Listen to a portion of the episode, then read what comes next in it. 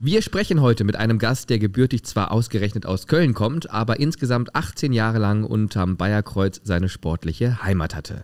1993 gewann er mit der Werkself den DFB-Pokal, wurde mit Blaulicht zu einem DFB-Länderspiel gefahren und hatte sogar mal einen Auftritt bei Wetten das. Nach der deutschen Meisterschaft mit dem VfB Stuttgart 2007 beendete er eigentlich seine sportliche Karriere. Eigentlich. Ja, warum eigentlich? Weil er 2008, Wahnsinn, als 37-Jähriger aufgrund mehrfachen Verletzungspech bei Arminia Bielefeld aus Irland eingeflogen wurde und dann doch nochmal in der Bundesliga zum Einsatz kam und ein überragendes Comeback gab. Klingt spannend, ist auch so. Also, legen wir los.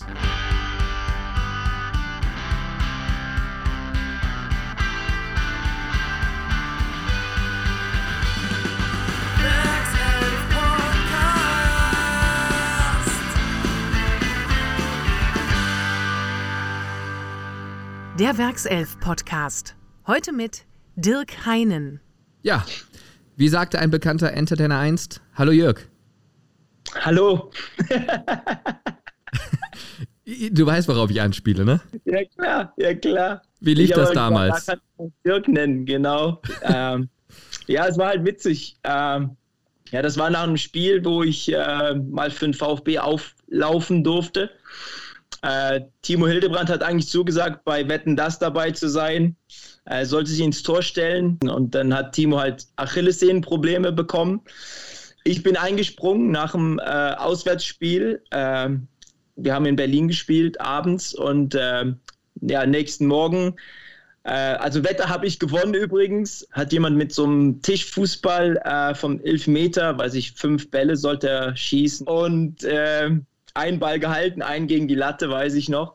Und ja, nächsten Morgen habe ich dann anstatt auslaufen trainiert, Achillessehne gerissen. Das war äh, auch wieder eine tolle Geschichte.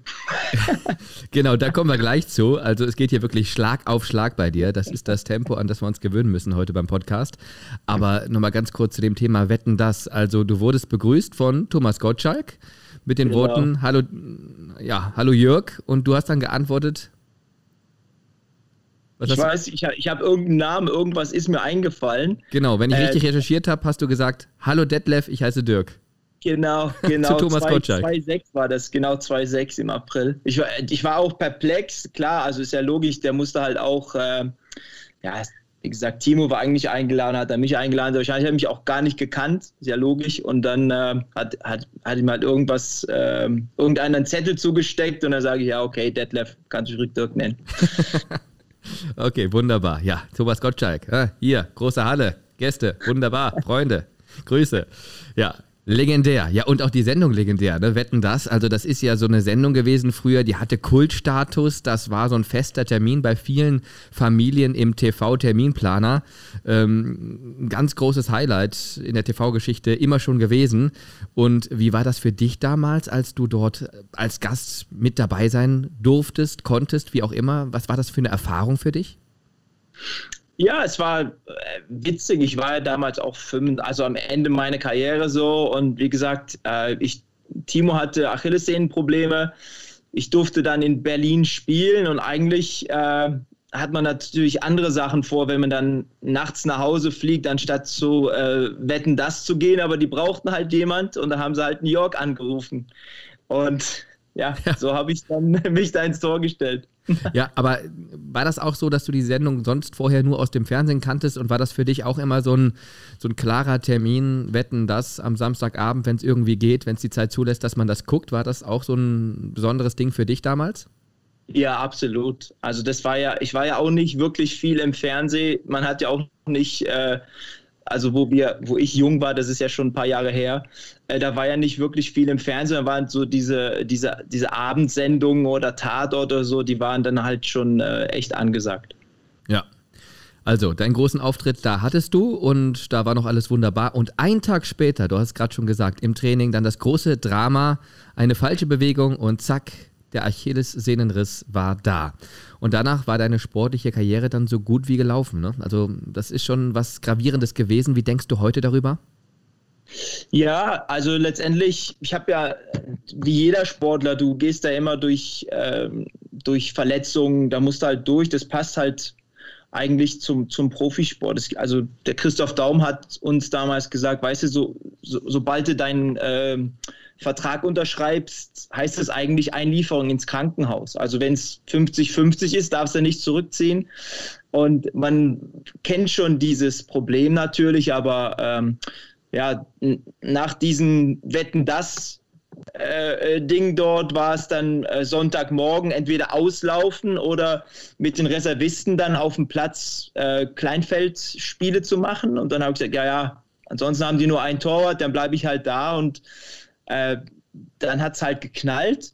Am, am, Anfang dachte ich, irgendjemand hat von der Seite einen Ball reingeschossen und äh, ich bin dann halt so weggeknickt. Ähm, ja, und dann kam der Physio und hat gesagt, ja, das war die Achillessehne. Und ähm, das, wie gesagt, ich war ja dann auch schon ein paar Jahre beim VfB und habe mich auch so ein bisschen da, damit beschäftigt, was halt auch nach dem Fußball kommt. Weil das ist ja oft so, dass man während der Karriere eigentlich nicht wirklich viel Zeit hat, ähm, um zu überlegen, was jetzt wirklich als nächstes kommt. Aber da war ich schon so am Ende und habe gesagt, okay, gut, wenn es halt so aufhören soll, dann ist es dann das halt so. Mhm. Ich wollte gerade sagen, da warst du 36, als es passiert ist, dann ist man natürlich schon so ein bisschen entspannter, in Anführungsstrichen, und weiß, okay, ich bin jetzt nicht mehr Anfang 20 und meine Karriere ist hin, sondern sie wäre eh mehr oder weniger ausgeplätschert, dass sie dann noch nicht ganz vorbei war. Darauf kommen wir dann gleich nochmal zu sprechen. Aber so Achillessehnenriss, das ist somit das Schlimmste, was es gibt, glaube ich. Ne? Also das knallt wie so ein Peitsche und, und dann geht dir gar nichts mehr. Du kannst nicht auftreten, nichts mehr und läufst erstmal ein paar Monate in so einem Schuh rum, ne? in so einem Achillessehnenschutzschuh. Genau, genau. Also es knallt und dann, wie gesagt, bei manchen tut es weh, bei mir hat es überhaupt nicht weh getan. Und wo dann der Physio rüberkam, hat er geguckt und da war auch die ganze Muskulatur, war halt keine Spannung mehr drauf. Und äh, ja, dann haben die mich halt reingetragen und äh, dann lag ich auf der Bahre da. Mein Vertrag ist ja dann äh, 2,7 ausgelaufen. Ich habe gesagt, okay, ich beiß mich noch mal ran. Und ähm, ja, das war dann auch die Saison, wo VfB dann deutscher Meister geworden ist. Und äh, ich habe zwar nicht viel dazu beigetragen, aber ich war dann halt wieder fit fürs Training und habe auch dort äh, Dampf gemacht, wo ich konnte als Ersatztorwart. Und ähm, das war natürlich dann echt ein, ja, ein Highlight auch, weil ich habe das natürlich in Leverkusen miterlebt, Vizemeister und hin und her und auf einmal hast du dann so eine Medaille und darfst auch mal die Schale anfassen äh, das war halt schon cool und da dachte ich, okay, das äh, reicht jetzt für mich. Ja, man hört schon. Eine ganz bewegte Karriere mit vielen Auf- und Abs. Ähm, alles das heute Thema im Podcast, den wir übrigens per Telefon aufzeichnen. Das hört man vielleicht so ein Stück weit, liebe Werkself-Podcast-Hörerinnen und Hörer. Das hat einen besonderen Grund, denn du bist gar nicht mehr so oft in Deutschland unterwegs. Du bist 2007, also heute vor 13 Jahren, nach Irland ausgewandert. Deine Frau ist Irin und dort hast du auch ein Haus gebaut. Also du bist, ja, total angekommen dort und verlebst dort die größte Zeit des Jahres, ne? Die meiste Zeit des Jahres. Ja, genau, genau. Also wir haben äh, damals jetzt vor ähm, 23 Jahren oder so haben wir halt so ein kleines äh, Cottage gekauft. Ähm, weil wir hatten halt bis, da, bis zu diesem Zeitpunkt immer bei Sandras Eltern äh, gewohnt und äh, wo Cormac, also mein Sohn, geboren wurde, haben wir dann gesagt, ja, äh, ist vielleicht schön, was Eigenes zu haben. Und dann haben wir halt äh, diese kleine Cottage gekauft und äh, 2007 sind wir dann hergezogen. Ich habe ein paar Sachen dann selber umgebaut. Ich musste mich halt auch neu um, äh, also umorientieren. Und ähm, ja, das war eigentlich dann immer so unser, unser Home Place. Also wir sind ja auch oft umgezogen, die Kinder natürlich auch, aber auf der anderen Seite haben wir gesagt, das ist Home. Also Irland ist Home.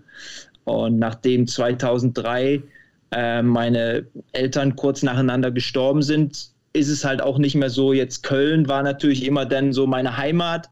Äh, ist auch immer noch schön, nach Köln zu kommen, aber letztendlich ähm, ist es halt Irland dann jetzt. Mhm. Und du hast es nicht bereut? Oder doch? Oder so ein bisschen? Oder gar nicht? Ja, ich bin total frei. Also ich, wir, letztendlich war das ja auch gut, dass, äh, deswegen bin ich auch, glaube ich, immer noch mit meiner Frau zusammen. Ja. Weil äh, vielen äh, Ex-Kollegen, wenn man so, also ich habe jetzt vor kurzem auch ähm, Geburtstag gehabt und dann trifft man ja ab und zu schon mal und man erzählt dann halt, kriegt viele Anrufe und die sagen, ja und, was ist, bist du noch mit Sandra zusammen? Und dann sage ich, ja, bist du noch mit deiner Frau zusammen? Und dann sagen die oft, ah, leider nicht. Und, Wer ist das? Fragen sie dann.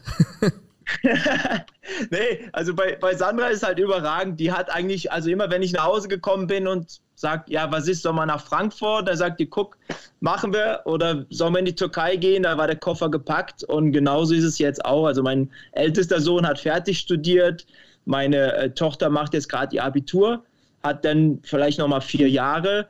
Und danach sind die Koffer vielleicht wieder gepackt. Also ich kann mir auch durchaus vorstellen, mit Sandra dann äh, wieder in der, sag ich mal, in der Kölner Gegend zu wohnen. Das ist mhm. natürlich auch was Schönes. Aber so jetzt ist es perfekt. Ich höre schon, das ist so ein kleines äh, Ehe-Agreement, das man da eingegangen ist. Also während deiner aktiven Zeit hat sie viel Rücksicht auf deine fußballerischen Stationen genommen und jetzt nach deiner Karriere hast du gesagt, gut, komm, dann ziehe ich mal in dein Heimatland und ein Haus habt ihr dort gekauft, ein Cottage und lebst jetzt seit 13 Jahren dort mit ihr. Ja, schön. Aber wie kann man sich das vorstellen? Also wenn man jetzt so als Deutscher an Irland denkt, dann kommen einem einsame Umgebungen in den Kopf. Viel Land, viele grüne Wiesen, viele Hügel, eine schöne Landschaft tatsächlich, aber ja, doch recht einsam, oder? Ja, absolut. Also es war auch eigentlich so, dass Sandra, wenn wir jetzt mal Besuch bekommen, dann immer sagt, eigentlich war es nicht sie, sondern ich war derjenige, der ja hin wollte. Äh, vier Jahre Stuttgart waren echt super. Äh, die Kinder also mein, mein, mein, ja, mein ältester Sohn, der hat dann gerade die Grundschule fertig gehabt. Äh, da musste man halt wieder Entscheidungen treffen. Äh, meine Tochter hat dann gerade Kindergarten angefangen und wir haben, also ich dachte, okay, es ist genug. Ich war ja, äh, ja wenn man jetzt diese Zeit, sage ich mal, auch als Amateur bei Bayern noch sieht, war das knapp 20 Jahre, wo ich echt aktiv war und die Leute, die mich auch so kennen, es war halt eigentlich nicht viel dann äh, nebenher. Also ich habe zwar auch bei Bayer dann meine Ausbildung gemacht, nachdem ich meinen Schulabschluss gemacht habe, aber letztendlich ging es immer nur um Fußball und ich wollte einfach mal meinen Kopf ein bisschen frei machen und das kann man natürlich dann gut in einem Land, wo, wo man halt nicht viele Nachbarn hat, außer ein paar Kühe und Schafe, die Berge in der Nähe sind, das Meer und sich auch selber mal fragt, wer bist du eigentlich, auch ohne Fußball. Und äh, das war am Anfang auch ehrlich gesagt nicht ganz einfach, aber ähm, es ist echt äh, sehr, sehr wunderschön hier. Und ähm, ja, wir fühlen uns halt total wohl hier. Also ich höre raus, man kommt da wunderbar zur Ruhe dort, wo ihr lebt. Habt ihr genau. Handyempfang überhaupt? Ja, sonst wird das jetzt hier mit der Leitung nicht klappen, ne? Ja, genau. Also ich habe jetzt mein, äh, wir haben jetzt hier zu Hause unser Haustelefon ist, haben wir abgemeldet, weil das Internet war so langsam und das machen wir jetzt alles über unsere Handys. Also wir machen dann halt so einen Hotspot äh, ans, ähm, ans, wie sagt man, an, ans, an, ans ähm, an Computer. Mhm. Aber wo wir hergezogen sind, hatten wir hier auch noch nicht mal ein Netz. Also wir mussten dann immer in das nächste Dorf gehen. Also Telefon haben wir schon gehabt. Aber es war halt schon so, wenn äh, Leute uns dann halt auch gesucht haben oder so, dann haben wir die meistens immer im nächsten Dorf äh, getroffen und dann sind die uns dann hinterhergefahren, weil es ist nicht ganz so einfach, uns zu finden. Ja, das sind natürlich so ein bisschen die Schattenseiten, aber auf der anderen Seite klingt es so wunderbar entspannt. Das sind, glaube ich, ja. so die, die Landschaften, wo immer Rosamunde Pilcher gedreht wird. Ja, absolut. okay, wie verbringst du deine Zeit dort in Irland? Was machst du konkret? Also ich bin jetzt äh, seit 2017 bin ich hauptamtlich äh, Torwarttrainer hier bei Waterford FC. Äh, das ist also wir sind auch Profis, spielen erste irische Liga. Äh, ja, 2008 habe ich angefangen äh, im Jugendbereich beim irischen Verband Stützpunkttrainer zu machen. Ähm, habe nebenher auch so eine also Ausbildung auch zum Physiotherapeuten gemacht. Also alles so, das eigentlich, was ich immer machen wollte. Also mein, mein größter Wunsch war eigentlich immer, äh, wo ich für mich selber gedacht habe, guck, also ich brauche Arbeit, jeder Mensch braucht Arbeit. Dafür haben wir Hände, Beine, um zu laufen, um was zu tun. Ich könnte mir nicht vorstellen, jetzt nur irgendwo rumzusitzen. Äh, und dann habe ich halt einiges ausprobiert und jetzt, die letzten vier Jahre, bin ich äh, Torwarttrainer hier bei Waterford FC und ähm, jetzt haben wir halt unsere Pause. Also wir spielen immer den Sommer durch bis äh, Oktober und dann November, Dezember ist dann frei und dann geht es Januar wieder los mit äh, Vorbereitung. Und das hat mit den Temperaturen zu tun, mit dem Regen, mit den klimatischen Gegebenheiten vor Ort oder womit hat das zu tun? Hier regnet es nie. nee, äh, es ist so, dass äh, hier diese GAA, also Hurling und Gaelic Football, das sind irische Sportarten, sind sehr äh, ähm, populär äh, und dass die halt sich nicht in die, in die, ähm, in die Quere kommen. Ah, okay. Aber natürlich, natürlich hat es halt auch ein bisschen vielleicht mit dem Regen zu tun. Mhm. Irland ist ja auch das Land der Schafe und auch über dich gibt es da so eine Geschichte. Und zwar, dass du Schafhirte seist. Das hört man so, das sagt man so, aber das ist ja nur die halbe Wahrheit, oder?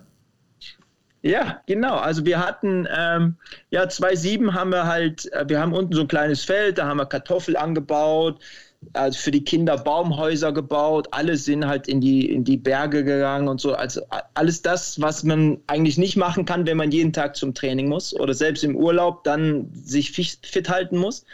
Äh, aber Schafe haben wir nicht. Der Nachbar hatte halt Schafe. Aber es war halt diese witzige Geschichte, sehr wahrscheinlich willst du darauf hinaus, wo ja. äh, Michael Fronzek dann bei der Pressekonferenz gefragt wurde und sagte, äh, ja, wo hast du denn den aufgetrieben? Und der hat dann gesagt, ja, ich habe den aus seiner, von seiner Schafherde weggeholt oder irgendwie sowas. Das war natürlich der Hammer. Okay, also du hast so ein bisschen so die, die Schafherde des Nachbarn mit begleitet dort. Ja, also wenn, wenn du, weißt du, wenn du kleine Kinder hast, ja und äh, der Nachbar, der hat dann kleine Lämmer und du gehst dann darüber und die geben denen dann die Flasche und so. Ich glaube, das sind halt so Erinnerungen, äh, die werden die niemals vergessen. Und das war, dass wir äh, das, was wir so im Sinn hatten, eigentlich den Kindern etwas geben, was sie ihr ganzes Leben nicht vergessen. Und ich, also wenn man sowas erlebt, ähm, wie gesagt, also kleine Lämmer dann hinterherlaufen, Milchflasche geben, äh, Kühe, Kühe füttern, all solche Sachen. Ich bin ja in Köln groß geworden. Für mich war das halt auch total neu, aber für die Kiddies war es halt echt auch überragend. Mhm. Also ein schönes Leben in Irland. Welche typische irische Eigenschaft hast du sonst noch so adaptiert oder generell adaptiert? ich musste mich damit äh, ja daran gewöhnen, dass es halt, dass die Uhren halt hier ein bisschen äh, langsamer laufen. Ähm, ich habe am Anfang halt auch hier diesen kleinen Dorfverein ein bisschen mittrainiert, da wo mein Sohn halt mitgespielt hat. Und dann hieß es dann, ah, wir treffen uns so, äh, wir treffen uns um 5 Uhr. Und äh, dann äh, war ich natürlich so, wie man das halt aus Deutschland, ich bin ja Bayer-Jugend, mit zehn Jahren habe ich da angefangen, da war es um fünf vor, zehn vor warst du da. Und dann habe ich mich gefragt, wo sind die denn alle? Und dann so um zehn nach, Viertel nach, trudelten die dann alle ein. Und dann habe ich gesagt, ja, was ist mit euch los? Und wir haben nur gesagt 5 Uhr. Und die haben gesagt, ja, aber wir haben nicht gesagt sharp. Also die, die, die sagen immer, okay, we say 5 o'clock. If we say sharp, it's sharp 5 o'clock. Otherwise, ist vielleicht 15 Minuten später. Und das war halt so, wenn du dann mal Leute, also Handwerker gebraucht hast äh, und du hast ein bisschen Druck, entweder ja, gehst du zurück nach Deutschland, aber wenn du hier in Irland leben möchtest, dann musst du, musst du das eigentlich so annehmen. Das ist nicht ganz so toll, aber die Leute sind halt auch ein bisschen entspannter. Ja, man gewöhnt sich dran, das kann ich mir vorstellen, aber es klingt ja fast schon nach spanischer Mentalität. So mit der Uhrzeit nicht so ganz genau nehmen. Ja, das stimmt. Also das ist halt, äh, also ja, ich glaube, das ist halt auch so, was wir aus Deutschland ja, ich weiß nicht, wie, die, wie sich die letzten Jahre so entwickelt haben, aber ich habe das immer genossen, in den irischen Pubs zu sitzen, Musik zu hören. Äh, und das gibt es halt hier immer noch. Also die Leute nehmen sich auch Zeit füreinander, die schwätzen miteinander. Ähm, und ich weiß nicht, wie sich das in Deutschland entwickelt hat, aber ich hatte das Gefühl, dass es eigentlich die Leute nicht mehr so viel Zeit grundsätzlich hatten. Und ähm, das war halt auch ein, ein Grund, warum wir hier nach Irland gezogen sind. Mhm. Bist du irischer Staatsbürger? Nee, immer noch Deutscher. Hm, okay, hast du auch keine Ambitionen in die Richtung? Nee, absolut nicht. Also man, man, hat damals mal gesagt, oh ja, was ist hier mit irische Nationalmannschaft und hin und her und so, aber äh, ich habe gesagt, ihr habt Shay Given, der ist ein guter Torwart und äh, ja, das war halt mit 37, da war ich auch schon ein bisschen älter. Also ich habe hier auch nicht in der ersten Liga oder so, habe ich halt auch, hab, wollte ich mir nicht mehr antun. Mhm. Wie viel Rheinländer steckt noch in dir? Also ich erlebe dich jetzt natürlich hier im Gespräch. Wir können uns auch per Video sehen. Du bist sehr positiv, lachst viel, ähm, aber trotzdem entsprechend, äh, also was, was, was würdest du sagen, äh, zeichnet dich noch als Rheinländer aus? Woran merkt man das, dass du einer bist? Ähm, ja, witzigerweise ist es so, dass wir hatten, also wo ich noch in Leverkusen äh, gespielt habe, hatten wir Besuch aus Irland und wir haben den Rosenmontagszug dann angeguckt. Ne? Und dann dann kommen halt die ganzen Wagen da vorbei. Die Iren kennen das ja nicht. Also hier gibt es St. Patrick's Day, aber es werden keine Süßigkeiten geschmissen und plötzlich ähm, wird natürlich Musik gespielt. Das Herz von der Welt, ja, das ist äh, Hölle klar, ne? Aber geklaut von den Iren, ne? Ja. Und äh, das, das war natürlich so, dass im Endeffekt, also da hier, ich glaube, in den Iren steckt, steckt viel kölsche Natur drin. Also das ist eigentlich kein Riesenunterschied, wenn man jetzt hier wohnt. Also auch Rheinländer, die sind ja eigentlich auch ein bisschen gemütlicher. Und äh, das, deswegen ist es halt auch so, dass ich eigentlich, äh, also ich lache gerne, ich äh, habe gerne Leute um mich drumherum. Und ähm, ja, das ist ähnlich hier. Also ich will nicht sagen, dass das jetzt hier Köln ist oder Leverkusen oder was auch immer, aber die Leute äh, sind schon ähm, ja was ganz Spezielles. Ich habe es ja auch in Frankfurt dann gele äh, gelernt, wenn man nur 200 Kilometer plötzlich wegzieht aus Köln. Die Menschen sind echt brutal anders.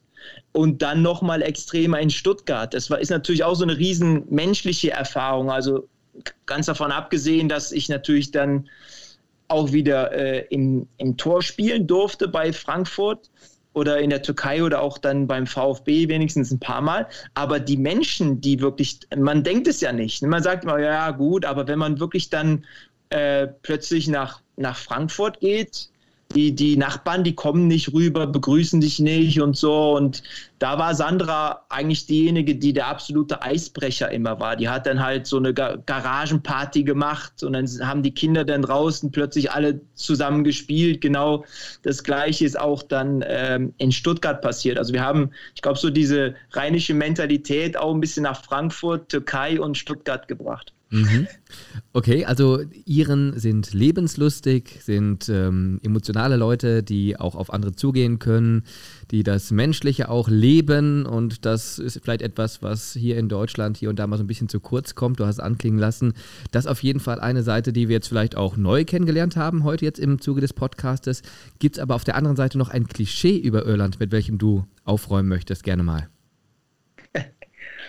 ähm ja, also ich habe eben schon mal erwähnt, ich habe das auch eigentlich nicht glauben wollen. Man sagt ja, in Irland regnet es immer, aber wenn man jetzt so pro Quadratmeter das mit, äh, mit Bayern vergleicht, dann äh, sind wir, glaube ich, sogar vor Bayern. Das hat mir irgendwann jemand erzählt hier im Pub. Ich weiß nicht, ob das wirklich stimmt, aber ähm, Kakao zum Beispiel, der ist mal hier zu mir gekommen und dann habe ich ihm gesagt, hast du mal Golf gespielt? Sagt er, nee. Und da habe ich den auf so einen Idiotenplatz gebracht, äh, wo Leute halt mit Gummistiefel rumlaufen und so, ne? weil der, der, der hat da noch nie einen Ball, also so einen Ball geschlagen. Und dann habe ich ihm halt gesagt, ey, am besten ein bisschen eincremen. Es war so typische irische Wetter, also 19, 20 Grad, Wind, aber keine Wolke. Und da hat er gesagt, oh, ich bin doch Brasilianer, was willst du denn? Und dann saßen wir abends im Pub und da hat er halt geglüht. Da hat seine Birne geglüht, der hat ein bisschen geschwitzt. Und äh, der sagt dann auch immer, wenn irgendjemand mal sagt, es wird nur regnen in Irland, soll ich ihm seine Nummer geben, weil äh, der war, glaube ich, eine Woche hier und wir hatten echt super Wetter. Also das ist halt ähm, äh, auch eine sehr, sehr schöne Seite. Oder auch im Winter, ähm, wir haben ja hier den Golfstrom, bei uns wachsen ja auch Palmen dann gehen wir halt zum Meer. Es ist natürlich dann äh, ja, ähnlich vielleicht wie Nordseeküste oder so, ne? Also wo es dann, wenn die Sonne dann auch mal rauskommt äh, und du hast das Meer, das ist für mich als Kölner natürlich auch wahnsinnig. Oder halt Berge hier auf der anderen Seite, das ist halt, also Hügel, keine richtigen Berge, aber äh, das ist halt auch schon sehr, sehr schön. Also, wir halten fest, es ist sehr lebenswert in Irland und das Wetter ist nicht ganz so schlecht wie in Wuppertal, also was der Regen angeht. So, wir kommen zu einem schönen neuen Format, lieber Dirk. Jawohl. Entweder oder. Genau, entweder oder. So heißt die Rubrik und du darfst dich entscheiden für das eine oder das andere und gerne auch begründen, warum du dich entsprechend entschieden hast. Das erste Ding heißt Mäh oder Mäh selber? Mäh selber. Warum? Ja, weil ich nie mit meinem, äh, mit meinem Sohn zufrieden bin, wenn er den Rasen gemäht. Obwohl es immer so eine Bedingung war, der musste jeden Samstag, also wenn es irgendwie ging, den Rasen mähen. Äh, ansonsten gab es kein Taschengeld ist halt ein bisschen deutsch noch, ne? Äh, aber danach, wenn er dann halt das gemacht hat, dann bin ich meistens halt auch wieder raus, weil irgendwas hat mich halt so ein bisschen gestört. Hm, okay. Guinness oder Kölsch? Ja, Kölsch, absolut. Äh, ja, geht halt so weit, dass ich halt immer versuche auch, also wenn ich jetzt in Köln bin, dann gibt es ja diese kleinen Fässchen da am äh, Flughafen. Ab und zu bestelle ich mir auch mal eins. Ähm, ja, ist halt Kölsch. Mhm. Deutscher Meister oder DFB-Pokalsieger? Ja, beides mal leider nicht gespielt. Äh, auf der anderen Seite, Herzensverein äh, ist natürlich mit Leverkusen auch ich habe das ja auch damals den UEFA Cup mit Rüdiger erlebt, wo ich auf dem Platz gelaufen bin und so. Ähm, das ist halt schon äh, eine Riesensache. Aber auf der anderen Seite, diese Medaille äh, Deutsche Meisterschaft, äh, die hängt auch bei mir drüben in meinen kleinen, äh, so ein Granny Flat, also so ein kleiner Chat habe ich da drüben. Genau also 2007 mit Stuttgart deutscher Meister geworden und DFB-Pokalsieger mit Leverkusen 93. Da liegen ja auch ein paar Jahre dazwischen, aber ich höre raus, beides tolles, tolle Erlebnisse. Im grünen Leben oder im grünen Schlagzeug spielen? Äh, ja, das, das, das ist schwierig, weil letztendlich ähm, ich hab, du bist ja hier bei mir im Wohnzimmer, ne? du siehst es ja jetzt nicht vielleicht. Oder guck mal, ich drehe das. Siehst du, was da ja, steht? Wir sehen ein Schlagzeugset, genau aufgebaut. Das ist ein riesengroßes, würde ich fast sagen, im Wohnzimmer. Also du bist begeisterter ja. Schlagzeugspieler. Absolut, aber ich liebe natürlich auch die Natur. Also nehme ich die äh, Natur mit, ähm, mit Kongas vielleicht dazu. Hm. Ich, mu ich, muss dazu sagen, es ist ja tatsächlich so gewesen, dass du in deiner Zeit bei Bayer Leverkusen auch gerne mal, um dich abzureagieren oder um einen Ausgleich zu schaffen, mit einem Schlagzeug in den Kölner Stadtgarten gefahren bist und da auch mehrere Stunden gespielt hast. Ne? Das ist tatsächlich richtig. Ja, genau. Also ich bin, aber man muss natürlich, also Leute sagen natürlich, okay, Tor, Torwart oder Linksaußen. Da war ich beides. Ne? Ich habe Torwart, habe als Linksaußen angefangen. Aber letztendlich war, es halt so, wir haben in, äh, in einer Mietswohnung gewohnt und, ähm, dann äh, hatten wir halt da unten so einen so Keller, also einen Partykeller und der musste dann irgendwann geräumt werden und dann muss natürlich auch mein Schlagzeug da raus. Ähm, ja, und dann habe ich mir halt gedacht, okay, gut, dann gehe ich halt ins, äh, ins Grüne aber da, wo mich eigentlich niemand sieht, vielleicht hören mich ein paar Leute, aber äh, dann habe ich halt ein bisschen gespielt. Und das hat natürlich irgendjemand mal vom Fernseher dann rausbekommen und der hat gesagt, ja, das können wir mal eine Story darüber machen. Jeder hat mich natürlich ausgelacht.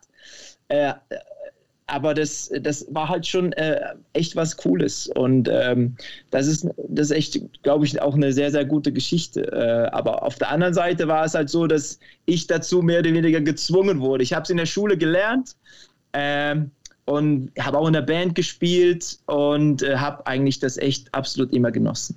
Aber man müsste sich mal vorstellen, das würde heute noch passieren. Lukas Radetzky packt nach dem äh, Training seine Sachen und fährt in Kölner Stadtgarten und spielt zwei, drei Stunden Schlagzeug. Also ist ja heute unvorstellbar. Warum ging das damals noch? Ja, alles ist möglich. Das war äh, schon als, als kleines Kind ist es so gewesen, dass ich äh, eigentlich immer gedacht habe, alles ist möglich, wenn man halt ähm, dran glaubt. Und äh, ich glaube, heute ist auch noch möglich, vielleicht geht jemand eher mit seiner Gitarre, weil dann können vielleicht ein paar Leute noch ähm, ein Lied dazu singen. Aber äh, damals dachte ich mir einfach, okay, mache ich und fertig. Hm.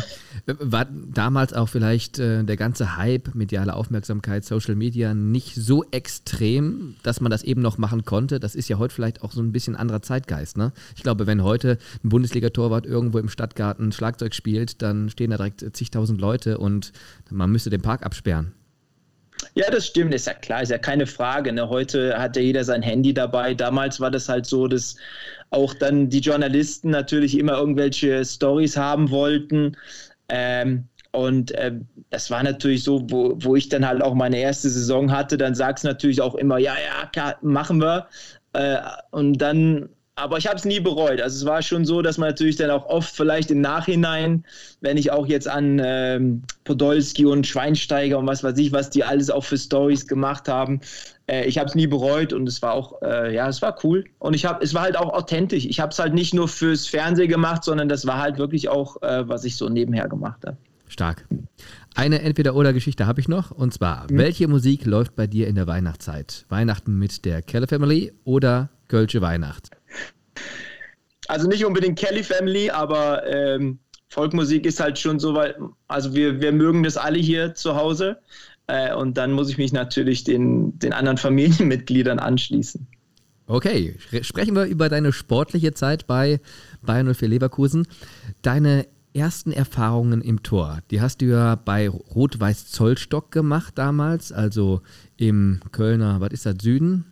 Süden, genau. Ja, ne? ja. Und dann mhm. bist du 1981 als Elfjähriger vom damaligen Jugendleiter Rainer Kallmund nach Leverkusen geholt worden. Ähm, für deinen Papa war ja damals schon klar, dass du nicht zum FC gehst. Er hat jetzt nicht unbedingt gesagt, geh jetzt zu Bayern 04, aber FC, das war damals, glaube ich, ausgeschlossen. Ne? Warum?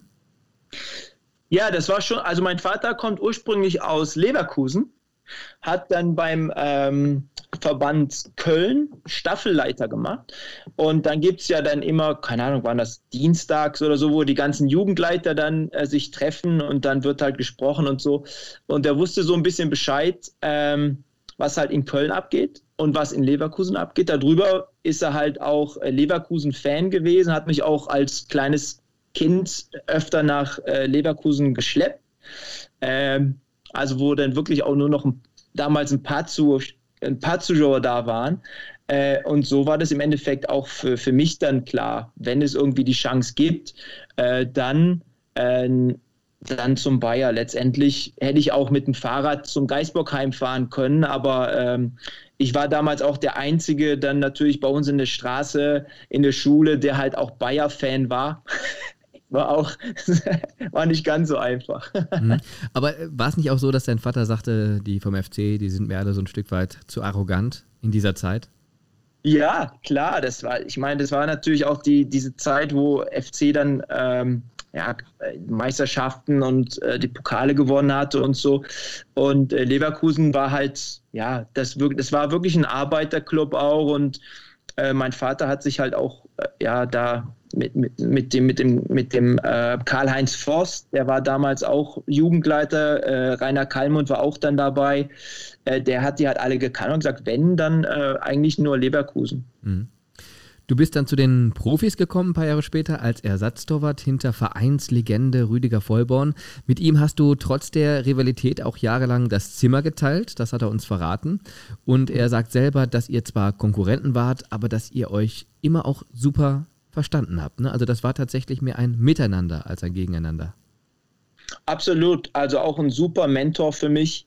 Äh, ich habe da eben schon mal äh, kurz erwähnt, ich bin ja dann, äh, wo, wo, wo, der UEFA Cup gewonnen wurde in Leverkusen, saß ich dann auf der nicht fertiggestellten Tribüne, ja, wo und dann sind wir halt auf den Platz gerast und es war halt schon riesig und äh, auch wo ich dann so 12, 13 war, war ich ja Rüdiger sein Balljunge. Also ich wollte den halt immer anschauen, wollte gucken, was ist und plötzlich teile ich halt ein Zimmer mit ihm. Das war halt schon echt, ähm, ja, für mich was total Übernatürliches fast. Und ähm, ja, und dann hat er mir halt natürlich auch geholfen, wo ich dann meine erste Saison spielen durfte. Mhm. Also als Jugendlicher war das schon auch so, dass äh, Rüdiger Vollborn dein ja, Torwart-Idol war, kann man das so sagen?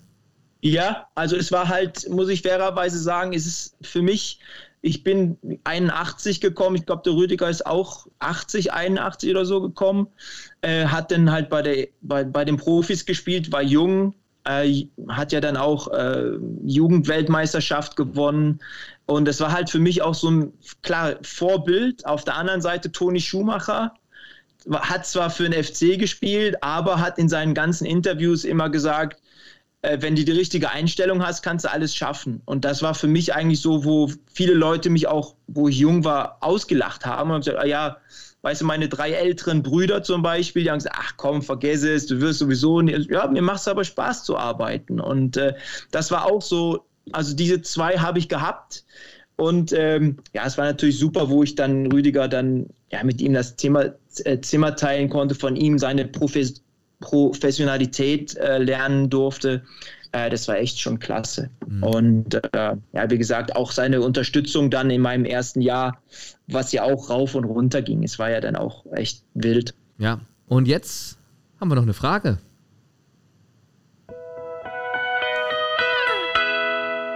Eine Frage gibt es noch. Hallo, lieber Dirk. Hier ist dein ehemaliger langjähriger Zimmerkollege, der Rüdi. Ja, wir haben ja viele Jahre miteinander verbracht. in dem wir auf einem Zimmer gelegen haben und mehr, also mehr Freunde waren als Konkurrenten, würde ich zumindest so bezeichnen. 1995 gab es dann die Wachablösung.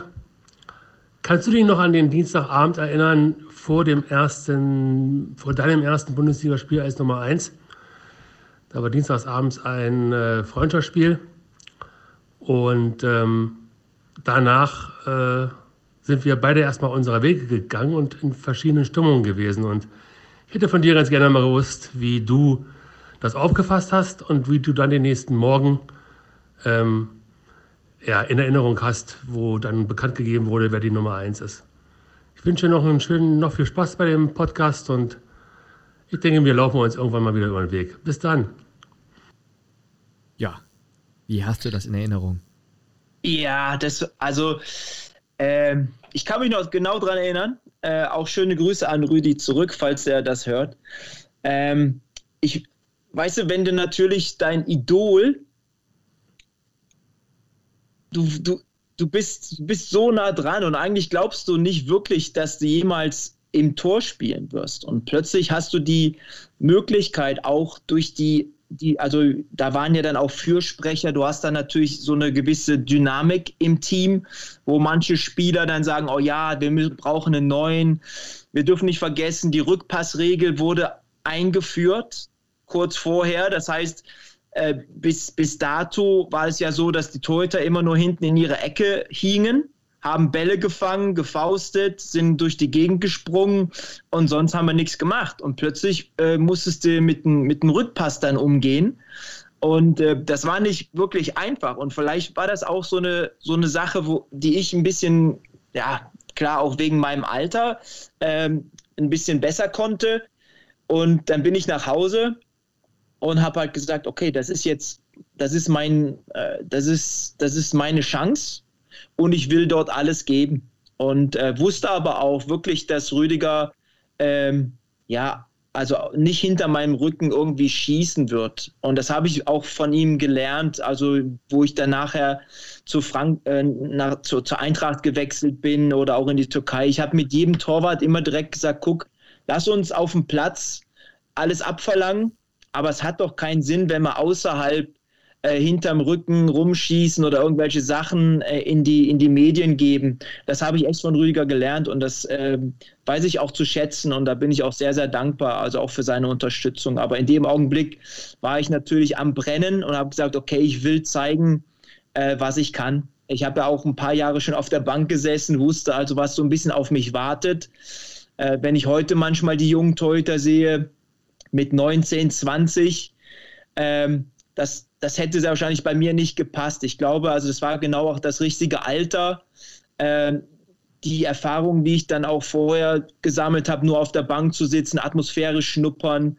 Äh, ich war einfach bereit und dann habe ich halt auch ein bisschen Glück gehabt und äh, ja, Gott sei Dank äh, ist es dann auch so gelaufen. Da wollte ich nämlich nochmal nachfragen. Also, wie bist du damals als junger Mensch damit umgegangen? Also, also meine, meine erste Saison war, war halt so, dass im Endeffekt, es war, ähm, ja, Erich Ribbeck war Trainer, Steppi wurde gegangen. Wir hatten ja äh, den deutschen äh, äh, äh, Pokal gewonnen. Und äh, dann hat Erich Ribbeck gesagt, ihr seid ungefähr gleich gut. Dirk hat ähm, ja die Zukunft vor sich und dann hat Rüdiger gesagt, okay, akzeptiert er, weil ähm, Erich Ribbeck hat halt damals auch äh, ihn gestützt, wo er als junger Torwart bei Bayer gespielt hat, wo Erich Ribbeck das erste Mal da war. Ähm, und es war dann im Endeffekt so, dass ähm, ja, die, die ersten paar Monate, es hat alles gepasst. Ich habe Einladung zur Nationalmannschaft bekommen, es war echt Wahnsinn. Äh, und dann kommt halt der Winter und plötzlich läuft es dann nicht mehr so, wie, man, wie jeder sich das wünscht. Und äh, dann haben wir halt echt gute, ähm, gute Gespräche geführt, Rüdiger und ich. Und auf der anderen Seite, Gott sei Dank, sind wir dann auch nicht abgestiegen. Das ist natürlich, also wir waren, glaube ich, Fünfter oder Sechster äh, im Winter. Hm. Jeder hat dann halt vom UEFA Cup und alles äh, geträumt oder gesagt, okay, wir schaffen UEFA Cup. Und äh, plötzlich geht es runter, runter, runter. Kaiserslautern ähm, gewinnt die Spiele. Ja. ja, Rudi Völlers, letzte Saison. für mich natürlich auch absolute Ikone, Rudi Völler, Bernd Schuster, mit denen auch äh, zusammengespielt zu haben. Und äh, plötzlich äh, geht alles auf diesen, dieses letzte Spiel hin. Ja. Und äh, ich glaube, das war dann auch so, ich hatte ja eigentlich nicht viel zu verlieren, weil es war meine erste Saison. Mhm. Und äh, wenn du dir die Mannschaft anguckst, die damals gespielt hat, auch äh, gegen Kaiserslautern, es waren sehr, sehr viele junge Spieler da drin, die im Endeffekt dann halt auch gesagt haben, okay, komm, wir geben einfach alles. Und mhm. äh, die haben auch keine Angst gehabt. Und das war natürlich äh, nach dem Schlusspfiff, äh, sind mein, meine Trainer einfach rausgekommen. Weil Leverkusen, ich war halt immer Bayer-Fan, Herzensverein. Kalmund kommt vorher rein, sagt, ey, wenn wir heute verlieren, was weiß ich, muss ich so und so viele Leute kündigen und so ist halt echt schon heftig. Äh, und ja, dann danach hat es dann äh, nochmal, haben wir den Turbo gestartet. Dann, dann ging es ja dann in die Champions League. Es war äh, echt mehr oder weniger, dann hat echt die, die super Zeit bei Bayer begonnen dann. Mhm. Ja, da haben wir jetzt so eine kleine Zeitreise gemacht. Da muss ich jetzt alle nochmal abholen. Ähm, klar ist, du wurdest in der Saison 95, 96 zu Nummer 1 ernannt durch damals Trainer Erich Ribbeck. Ähm, und dann, wie gesagt, diese erste Saison, die du auch gerade so ein Stück weit umrissen hast. Und wir beraten uns hier im Bayern 04 Medienteam ja auch immer, wen laden wir jetzt ein als Podcast-Gast und als die Entscheidung fiel, Dirk Heinen. Da hatte ich genau dieses Spiel auch direkt vor Augen. Das war so diese erste, dieser erste Impuls, diese erste Assoziation, das Spiel gegen den Abstieg, gegen Kaiserslautern und diese hoch emotionalen Bilder. Wir erinnern uns alle nochmal an, diese, an dieses schöne Foto, das auch um die Welt ging mit äh, Völler und Breme da im Sportstudio hinterher noch und ja. so weiter und so fort. Breme damals abgestiegen als Weltmeister mit Lautern und Leverkusen drin geblieben durch das Tor von Markus Münch. Aber auch du hast in diesem Spiel ja überragend gehalten und Leverkusen vor dem Sturz in die Zweitklassigkeit bewahrt. Äh, beschreib gerne nochmal das Spiel beziehungsweise auch diesen Tag. Es war tatsächlich so, äh, du sagtest gerade, dass ähm, Kalmund vor dem Spiel bei euch in der Kabine war und sprach dann eben von den Negativfolgen, die ein Abstieg mit sich bringen würde. War das so, um den Druck nochmal zu erhöhen vielleicht auch?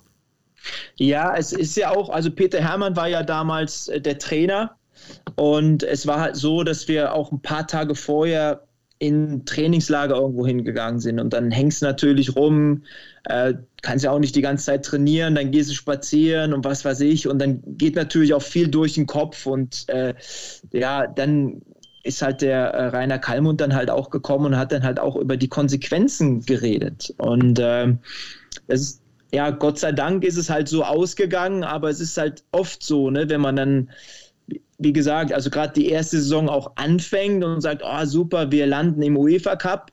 Und plötzlich geht es halt dann immer weiter runter und sagt, ah ja, man hat dann, äh, man braucht ja nur einen Punkt, aber dann holst du den Punkt nicht. Und dann denkst, oh Mann, Mann. Und dann, klar, Rudi Völler seine letzte Saison, der hat sich natürlich auch was anderes gewünscht, aber der war echt, und da hat sich das auch gezeigt, ein absoluter Leader, der wirklich dann halt auch äh, voranmarschiert ist. Und ähm, wie gesagt, auch die jungen Spieler, also Markus Münch ist ja von Bayern München damals, glaube ich, ausgeliehen gewesen, ist ja dann auch zurückgegangen. Mike Riepic, äh, Mario Tolk mit, also es ist echt äh, ganz, ganz junge Mannschaft gewesen. Claudio Reyna war, glaube ich, auch noch da. Das war halt schon äh, cool. Und äh, dann kam, ich weiß noch, dann kam halt dieses Spiel und äh, es war, irgendwo habe ich, also Klaus Zöller, Zeugwart, habe gesagt, ey, schneid mir hier das Trikot ab. Irgendwie, weil es gab ja immer nur die langen Torwart-Trikots. Und ich habe gesagt, nee, ich schneide das ab. Ich muss, irgendwie, ich musste, das ist mein Verein, wir müssen hier was reißen heute. Und äh, ja, das sah auch nicht alles so rosig aus. Und dann plötzlich kam dann dieser äh, Einwurf. Äh, es war ja Foulspiel, Einwurf zu mir. Und ähm, jeder sagt dann, ah, gib, gib den Ball jetzt zu Kaiserslautern zurück und ich hau das Ding einfach nach vorne. Rudi wird gefault, ja, und das ist dann dieser Freistoß, ne? Ähm, und ja, auf der anderen Seite, Leute sagen dann auch immer, ja, Bremen ab, Bremen ist dann abgestiegen mit Kaiserslautern, aber ein Jahr später, also sie haben ja einen, einen, Pokal gewonnen und ein Jahr später sind sie aufgestiegen und haben dann die Meisterschaft gewonnen. Das ist ja auch das, was so das Brutale im Fußball auch ist oder das Gute auf der anderen Seite. Das ist ja, das hat ja mit dem normalen Leben eigentlich wenig zu tun. Ne? Also äh, wenn man dann auch mal als Torwart einen Fehler gemacht hat, Samstag, dann bist du am nächsten Samstag wieder da, hoffst du, dass es einigermaßen klappt und äh, dann vielleicht zwei Wochen später rufen die Leute wieder deinen Namen. Das ist mhm. halt schon äh, das Heftige im, im äh, Fußball. Äh, und das war halt auch ein Grund, das hatte ich ja eben schon mal erläutert, warum ich eigentlich nie viel andere Sachen gemacht habe. Also ich habe halt immer auch, das war so Kalmund, sein, seine Idee, fokussiere hundertprozentig. Und äh, das hat Gott sei Dank bei diesem Spiel dann wirklich auch äh, geklappt. Und wir sind natürlich alle in die Kabine gegangen. Ähm, und dann, ja, für die neue Saison haben wir dann Christoph Daum als Trainer bekommen. Äh, Jens Nowotny äh, wurde äh, geholt. Hat sich bei uns ja auch dann zum Nationalspieler entwickelt, aber war damals auch jetzt nicht so eine Oberrakete oder so. Dann war Erik Meyer, Jan Heinze, echt super Jungs. Äh, dann hat man natürlich so ein bisschen Schiss, dass die Saison nicht schon wieder so angeht. Wir haben gute er Ergebnisse geholt und haben uns dann für die Champions League qualifiziert in, äh, mit Christoph Daum. Das war halt schon echt äh, was ganz, ganz Tolles, was wir erreicht haben auch. Ja. Ja, das war schon eine sehr, sehr turbulente Zeit, eben mit auch dieser Dramatik am letzten Spieltag der Saison 95, 96, die du gerade nochmal so richtig schön beschrieben hast für uns. Äh, mit Pavel Kuka nochmal ein Wort gewechselt. Ich glaube, der ist in diesem Spiel ja auch an dir verzweifelt. Ja, äh, ich, ne, also ich habe nach dem Spiel nicht mehr mit ihm geredet und ich habe ihn, glaube ich, auch nachher nicht mehr äh, getroffen. Aber es war halt schon so, wenn man, wenn man sich das Spiel anschaut und dann bestimmte Szenen auch dann nochmal im Kopf hat, ähm, bin ich auch froh, dass ich da so ein Stein, äh, sage ich mal, fürs Bayerkreuz sein kann. Also, dass ich auch meinen Teil dazu beitragen konnte, dass Bayer dort in der ersten Liga bleiben konnte. Genau, also auch für die etwas Jüngeren unter uns, das ist jetzt schon 24 Jahre her, aber Pavel Kuka war damals ein ausgezeichneter Stürmer des ersten FC Kaiserslautern, der normalerweise sich solche Großchancen auch nicht in ja, der Stückzahl entgehen lässt, aber an Dirk Hein ist er an dem Tag dann auch nicht mehr vorbeigekommen. Ja, großartige Story. Und dann warst du drei Jahre lang die unumstrittene Nummer 1 bei Bayern 04 Leverkusen. An welche Spiele erinnerst du dich noch besonders gerne zurück?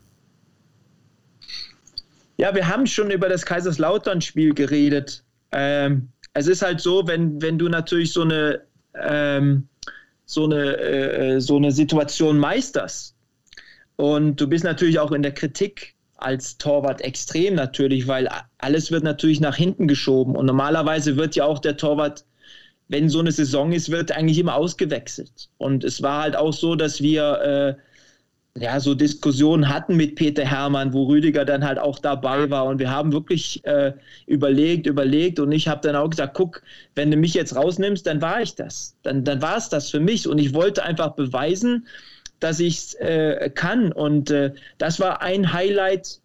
Dann, ähm, ja, letztendlich, die, wenn natürlich gegen Real Madrid in der Champions League spielst, ähm, ja, mit Terry O'Ree, äh, äh, AS Monaco mit Bates, Trezeguet, das sind natürlich heute, also auch jüngere Leute, die vielleicht kennen sie sie nicht mehr, aber äh, damals war das halt schon ein ganz, ganz, ja, was ist halt Wahnsinn. Ich habe ja in der U21 für Deutschland gespielt. Äh, auch in den U-Mannschaften, das ist halt auch immer was Besonderes gewesen. Aber wenn du natürlich in so einem Riesenstadion mit 80.000 Zuschauern gegen Real Madrid spielen darfst und hinter dir hängen die Leute da am Zaun. Und äh, das war ja dann zwei Wochen später, wo Dortmund dann da gespielt hat, wo das Tor umgebrochen, also das ist ja abgebrochen. Mhm. Äh, und das war halt für mich eigentlich kein Wunder, weil die haben halt so Flüstertüten gehabt, riesen Flüstertüten, da haben sie halt rumgeschrien und alles. Das war halt schon Wahnsinn, also überhaupt auch diese Atmosphäre so ähm, zu, ähm, zu bekommen. Aber auf der anderen Seite habe ich, also wie gesagt, das sind natürlich Madrid, Champions League, aber ich habe es total genossen, eigentlich jedes Mal immer auch für Bayer, für meinen Verein aufzulaufen. Ja, und du hast richtig starke Spiele abgeliefert. Also zum Beispiel erinnere ich mich auch noch an das DFB-Pokalspiel in Essen an der Hafenstraße bei Rot-Weiß Essen, 4. Oktober 1995. Nach regulärer Spielzeit stand es 4 zu 4 in diesem Achtelfinale. Und dann gewann Leverkusen mit 4 zu 1 im Elfmeterschießen und du hast zwei Elber pariert und wurdest als Held gefeiert. Das ist sicherlich auch etwas, was noch äh, ganz präsent bei dir ist, ne? Ja, klar, das ist halt, äh, das sind halt solche Geschichten, die man halt dann wirklich, äh, wo, wo man ja, als Torwart ist, okay, man, man sucht halt sich eine Ecke raus und dann, äh, wenn du den hältst, ist gut, wenn nicht, gut, habe ich halt alles versucht. Aber das ist natürlich klar, das, das, kann man nicht verleugnen, wenn dann alle zu dir rüberkommen und sich freuen, das ist natürlich cool. Ja. Ähm, war das damals so, dass man als Torwart da komplett auf sich allein gestellt war beim Elfmeterschießen und sich die Ecke ja, frei ausgesucht hat? Oder ist das so ein bisschen schon gewesen wie heute, wo dann immer der Blickkontakt gesucht wird zum Torwarttrainer, der vorher die ähm, etwaigen Schützen des Gegners schon studiert hat, wo schießen die hin im Fall eines Elfmeters. Also das ist ja heute weniger dem Zufall überlassen, wie vielleicht damals noch. Ja, das ist, man, man erhofft sich natürlich schon auf ein äh, paar Zeichen. Also wir haben vor dem Spiel dann halt auch, also Rüdiger, der hat natürlich ohne Ende Erfahrung, eine, eine kleine schöne Schatzkiste da gehabt. Äh, der, wir haben uns dann halt unterhalten, der und der schießt vielleicht in diese Ecke und was weiß ich immer, das macht man natürlich, aber dann im, im Spiel selber muss man halt dann seine Entscheidung treffen und auch damit leben dann. Mhm. Du warst auf jeden Fall ein richtig, richtig starker Torwart. Das belegen zum Teil auch die Zahlen, aber eben nicht nur. Aber was auch dafür spricht, ist zum Beispiel, dass du vom damaligen Nationaltrainer, und zwar auch ja, 95 war das, Berti Vogst, fürs Länderspiel gegen Moldawien in Leverkusen nachnominiert worden bist, weil Ersatzkeeper Oli Kahn eine Magenverstimmung hatte. Und wenn man ja, als Nationalmannschaftskeeper nachnominiert wird, dann weiß man, gehört man zu den Besten im Land. Ähm, das war damals eine ziemlich skurrile Geschichte, diese Nachnominierung. Erzähl die doch mal gerne für uns. Ja, äh, ja, es war äh, im Endeffekt so. Äh, ich saß zu Hause äh, mit ein paar Freunden. Wir wollten eigentlich zum, äh, zu einem äh, Musikkonzert. Zu Pur, glaube ich, ne? Genau, zu Pur. Ich habe das extra nicht gesagt, weil ich weiß nicht, ob Leute die überhaupt noch kennen. Die gibt es ja noch, glaube ja, ich. Ja, doch, die, die läuft noch irgendwie so als, als Rausschmeißerband in den Diskos. Okay, ja, also wir wollten zum Pur-Konzert und äh, plötzlich ähm, klingelt das Telefon. Und wir, da, damals hatten wir halt kein Handy und äh, dann Haustelefon, da sage ich ja hi. Und dann sagt er, ja, hier ist der Rainer Kallmund. Äh, komm äh, bitte hier ins Stadion äh, du musst dich hier auf die Bank setzen. Und dann habe ich halt einen Freund, der ist Kabarettist, der macht gerne Rainer Kallmund, Franz Beckenbauer und so. Na, sag ich, ja, ja, Dave, alles klar. ja, logisch. Und der hat gesagt, ja, was ist mit dir? Hier ist Rainer Kallmund. Ich sage, ja, komm, Dave, kann mich selber verarschen. Und sagt er, nee, pass auf. Und das war, ich glaube, das Spiel, 8, 18 Uhr war, glaube ich, äh, äh, Anpfiff oder sowas. Und es war schon 5 Uhr. Also ich hatte nicht viel viel Zeit und dann habe ich gesagt, ja, aber das Spiel fängt doch gleich an. Und dann hat er gesagt, ja, pass auf, setz dich in dein Auto. Ich habe damals in Köln gewohnt. Äh, fahr äh, auf die Autobahn, an der Autobahnausfahrt Leverkusen holen dich dann ähm, zwei äh, Polizeikrafträder ab und die geleiten dich dann zum Stadion und dann ziehst du dich um und dann äh, sage ich, ja, ja, komm, du kannst, du verarschst mich doch. Und ich, der sagte, nee, ist Rainer Kallmund hier. Und er sagte, ehrlich? Und er sagte, ja. Und dann habe ich schnell aufgelegt, habe dann meinen Freunden, also wir waren, glaube ich, fünf, sechs Leute bei uns in der Wohnung, habe ich gesagt, okay, ich muss mal gerade weg. Und die haben gesagt, ja, hey, alle gelacht. Ich sage, nee, ich muss. Und dann habe ich meine Taschen gepackt, bin losgefahren, angekommen. Die Mannschaft war draußen beim Warmmachen. Äh, die sind dann halt reingekommen. Ich bin dann so zehn vor sechs, glaube ich, habe ich dann äh, mich schnell umgezogen, gerade die Nationalhymne noch erlebt. Und da saß ich auf der Bank neben Christian Wörns. Der war ja auch dann, äh, also Mannschaftskollege von, von mir damals, von uns. Äh, und äh, konnte es eigentlich auch gar nicht glauben. Was machst du denn hier, hat er gesagt, oder? Ja, ja, genau. Was machst du denn hier? Es war halt auch, ist halt äh, absolut super Geschichte wieder. Äh, aber echt verrückt. Und es war halt Berti Fuchs, der hatte nach dem Spiel gesagt, ja, schön, dass du hier warst und hin und her. Und er hat mich dann noch mal eingeladen äh, für ein Freundschaftsspiel dann gegen Dänemark, wo dann halt, also es war halt so ein Lehrgang. Mhm. Äh, das war halt eine absolute Geschichte. Und es war halt genau auch in dieser ersten Saison, wo es halt echt super lief. Und äh, plötzlich am Ende denkst du dann, oh, wo stehen wir denn jetzt? Aber das ist halt äh, das Extreme im Sport, aber auch das Schöne, weil es ist halt immer was los, ne? Ja, also skurriler geht es ja gar nicht mehr. Und mit Polizeieskorte ins Stadion, eine Stunde vorher erst informiert worden, dann den Rainer Kalmund dann nicht ernst nehmen, weil man denkt, das ist ein Kollege von mir, der macht den nur nach. Also das ist ja schon fast so ein bisschen, äh, ja, das, das kannst du ja nicht ausdenken. Und du dachtest ja auch, du bist bei versteckte Kamera. Ja, das ja, hätte eigentlich gepasst, ne? Ja, ja total, total. Und ähm, das Pur-Konzert wurde dann nochmal nachgeholt oder war das dann ad acta? Ja, war dann an, ja, ist an acta gelegt worden. Okay. Mit, mit Rüdiger Vollborn wärst du tatsächlich hingegangen, glaube ich sogar, ne? Und den Frauen. Ja, genau. Ja. Genau, genau, genau. Und, und war es nicht sogar so, dass ähm, deine Frau dann rauskam und der Rüdiger sagte, ja, wo ist denn der Dirk? Und ja, der ist bei der Nationalmannschaft? Ja, klar. Ja, das sind ja, also wir hatten den, äh, den Daniel Ichtonat, der war der dritte Torwart, der war dann auch, der ist dann bei mir gewesen. Und Rüdiger hat dann gesagt, ja, wo ist denn der Dirk? Und dann haben die natürlich gesagt, ja, Nationalmannschaft. Und der sagt, ja, ja, klar, die spielen doch jetzt schon. Und dann, ja, das war halt eigentlich eine unglaubliche Geschichte, aber das sind halt, äh, ja, kann man halt selber nicht schreiben, kann man sich auch nicht ausdenken. Sowas, mhm. ne? Und wie war das im Stadion? Ich äh, meine gehört zu haben, dass die Fans dann so ein bisschen scherzhaft gegen Andreas Köpke äh, skandiert haben, weil sie unbedingt dich sehen wollen. Ich meine, das war ja auch ein Heimspiel in Leverkusen.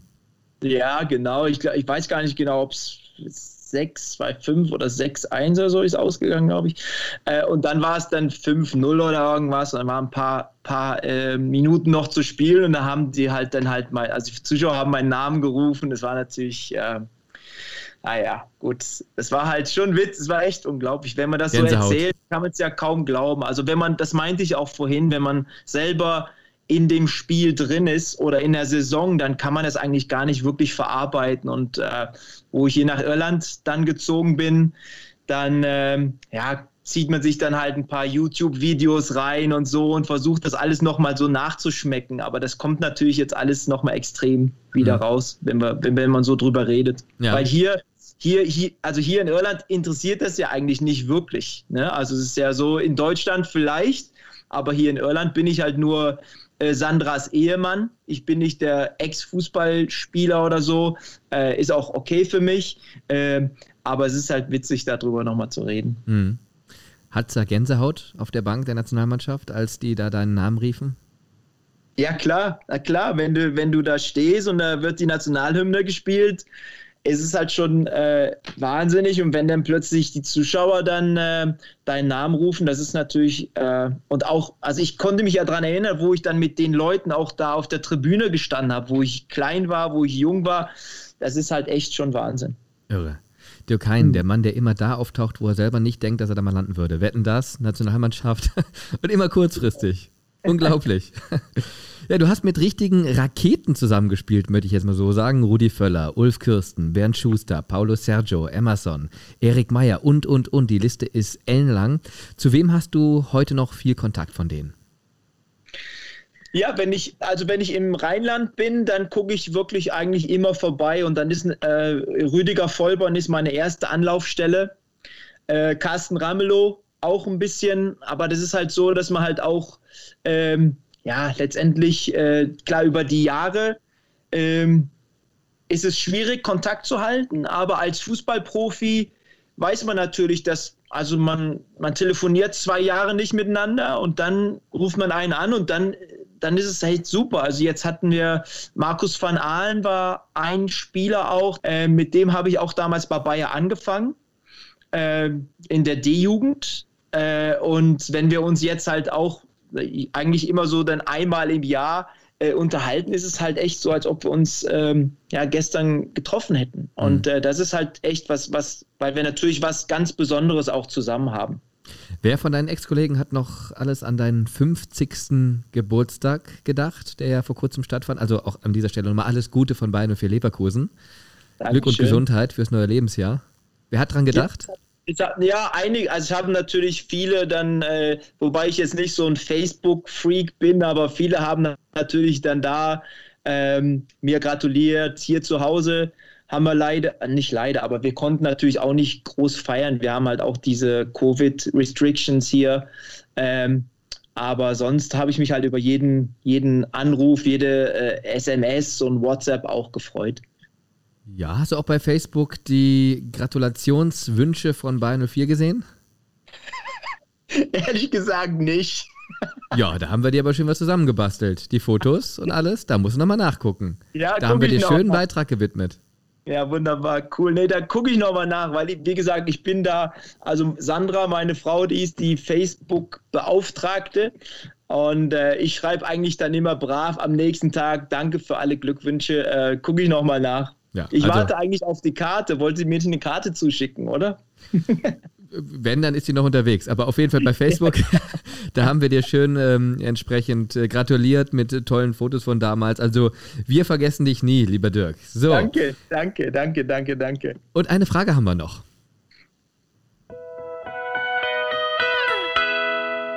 Eine Frage gibt es noch. Hallo Dirk, ist dein guter Freund Paulo hier.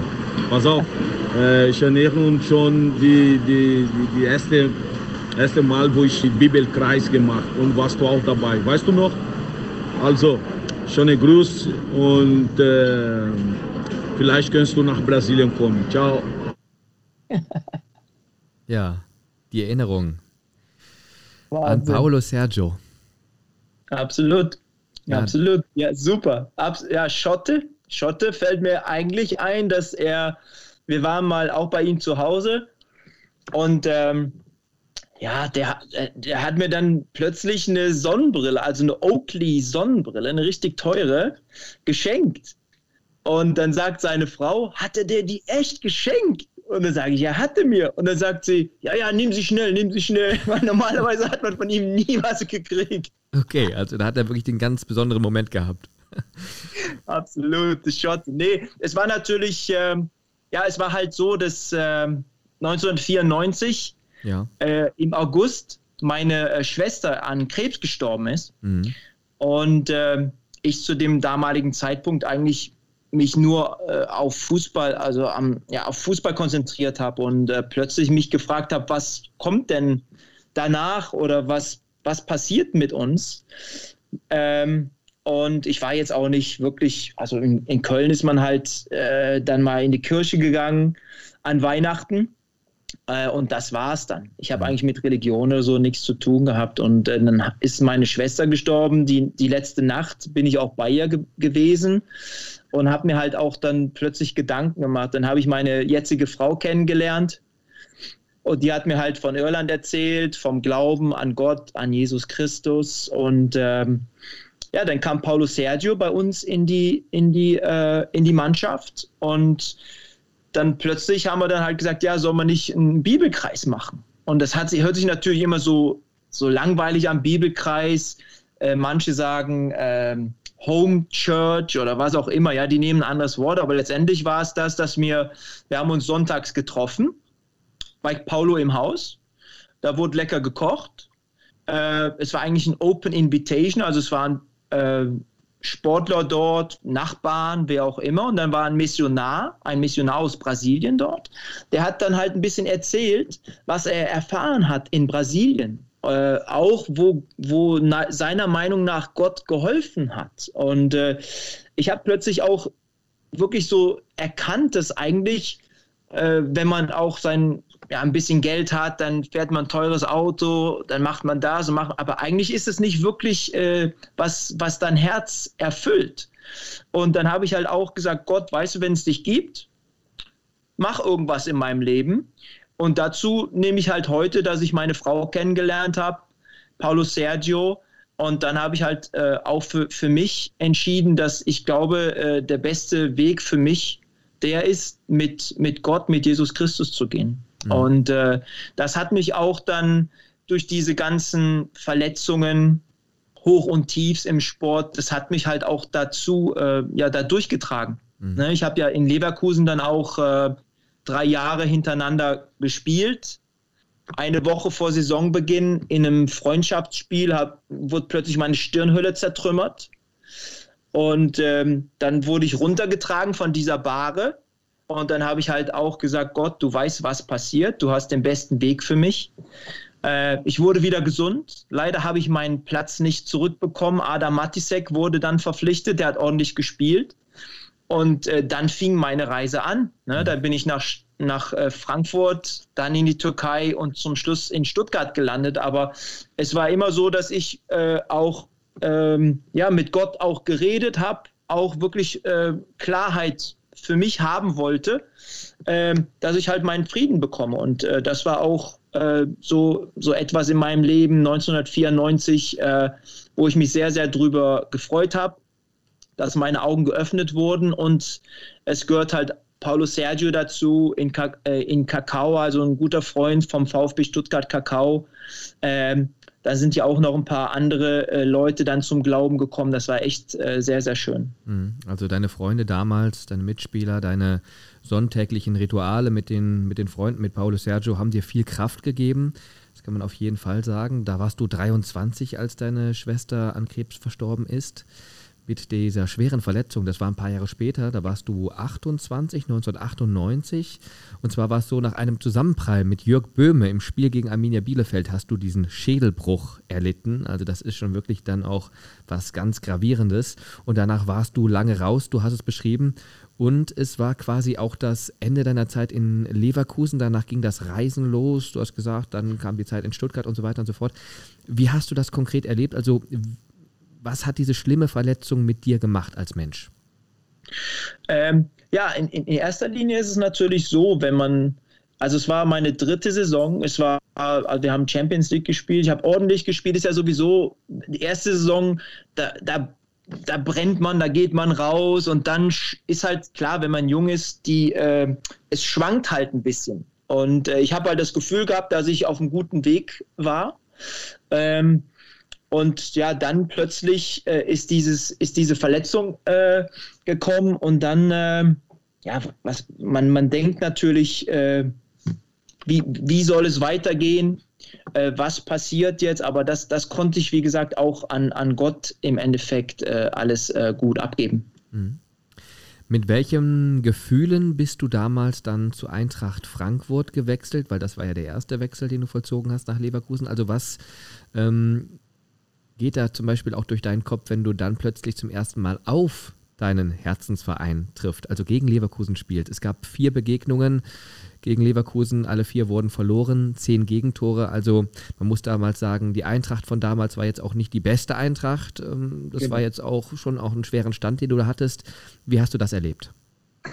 Ja, es war, eine, es war keine einfache Entscheidung. Ich habe damals mit dem Christoph Daum nach meiner Genesung ähm, ja, gesprochen und habe halt gesagt, wie sieht's aus, kriege ich noch mal eine Chance? Und weil ich gerade einen Dreijahresvertrag auch unterschrieben hatte. Mhm. Und ähm, dann hat er gesagt, kann ich dir nicht versprechen. Ja, dann geht man natürlich nach Hause und sagt, super Mannschaft. Äh, äh, ja, bist du so um die 30, ja, wo, wo geht's hin, was machst du? Und äh, dann kam halt dieses, Ange ich habe auch keinen Spielerberater damals gehabt und dann hat halt der, der Felix Magath mich angerufen im Trainingslager in Rom, wo wir mit Bayer waren und hat gesagt, hier, äh, wenn du willst, kommst du zu uns. Ich gebe dir die Garantie, dass du spielst. Die hatten, ähm, also waren eigentlich, ach, unten am Tabellenende. Mhm. Und ich wollte halt unbedingt nach meiner Verletzung wieder zeigen, dass ich, dass ich wieder dass ich es drauf habe. Und äh, ich wollte eigentlich, ja, ehrlich gesagt, nie von Bayer weg. Aber ich wollte halt unbedingt spielen. Auf der anderen Seite ist es natürlich auch so, dass es gereizt hat, weil ich war ja für eigentlich, für jeden war ich der kleine Dirk weil ich, wenn du seit, seit deinem zehnten oder elften Lebensjahr in einem Verein bist, ich habe jeden Platzwart gekannt, alle Leute haben mich gekannt, äh, habe ich natürlich auch gesagt, okay, wollen wir uns auf den Weg machen. Und äh, dann bin ich zur Eintracht gegangen, habe da auch eine schön, also schöne Zeit gehabt, habe ja dann im, äh, im Januar unterschrieben. Wir sind dann in der Bundesliga geblieben. Im zweiten Jahr leider abgestiegen auch nicht eine tolle, aber ist halt eine, eine Erfahrung. Ähm, dann zweite Liga, irgendwo so ein bisschen rumgeeiert. Ähm, ja, und dann war es halt so, dass die dann auch gesagt, ja, wir wissen nicht, wo es hingeht. Äh, finanziell ging es nicht wirklich weiter bei denen. Und dann haben wir halt dieses Angebot aus der Türkei gehabt, wo wir dann nochmal im UEFA Cup, also wo ich nochmal im UEFA Cup spielen durfte. Und wo wir unter die letzten 16 sogar dann gekommen sind und an äh, FC Porto mit Deco, mit Mourinho als Trainer gescheitert sind. Aber für, für diesen kleinen türkischen Verein und für mich nochmal in Europa zu spielen, war es halt cool. Äh, auf der anderen Seite Türkei war natürlich dann heftig, wenn du siehst, wie alles organisiert ist. Ja, die haben mir die Hälfte vom Geld zum Beispiel im Voraus gegeben, äh, weil es ja auch oft als Torwart machst einen Fehler und dann bezahlen die dich halt nicht. Gab es ja jetzt vor kurzem noch mit Karius auch, der, das ist halt als Torwart so, wenn du dann deinen Elfmeter hältst am Anfang und ein paar gute Spiele machst, dann bist du halt, haben die eine Dönersoße nach mir benannt und alles war echt Wahnsinn. Du bezahlst nirgendwo. Äh, es ist Gott sei Dank gut gelaufen, aber im zweiten Jahr ähm, war es so, dass wir uns nicht wirklich wohlfühlten. Der äh, äh, Golfkrieg hat auch angefangen damals. Meine Frau ist mit den Kindern hier in Irland geblieben, weil jeder dachte ja, okay, wenn Saddam Hussein jetzt irgendwelche ähm, äh, Nuklearraketen hat, dann war es das. Äh, und dann hat Felix Magath mich wieder angerufen, der mittlerweile dann beim VfB Stuttgart war und sagte, wenn du willst, kommst du, machst Timo Hildebrand Druck. Ich verspreche dir nicht zu spielen, aber wir sind in der Champions League.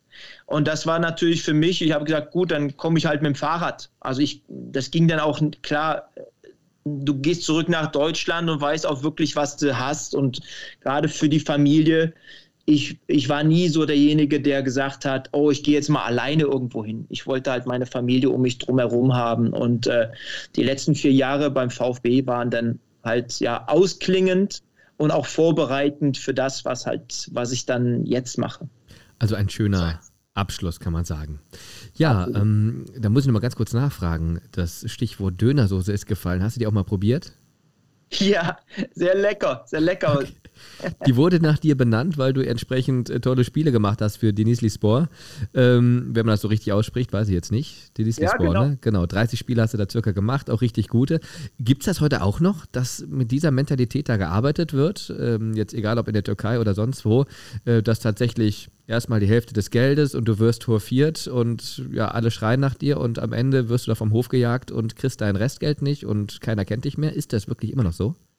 Ja, es ist so. Es ist, also ich habe, das ist natürlich aus, also ich habe ja vorhin auch erwähnt, ich habe mit Christoph Daum geredet, wo er bei Bayer Trainer war.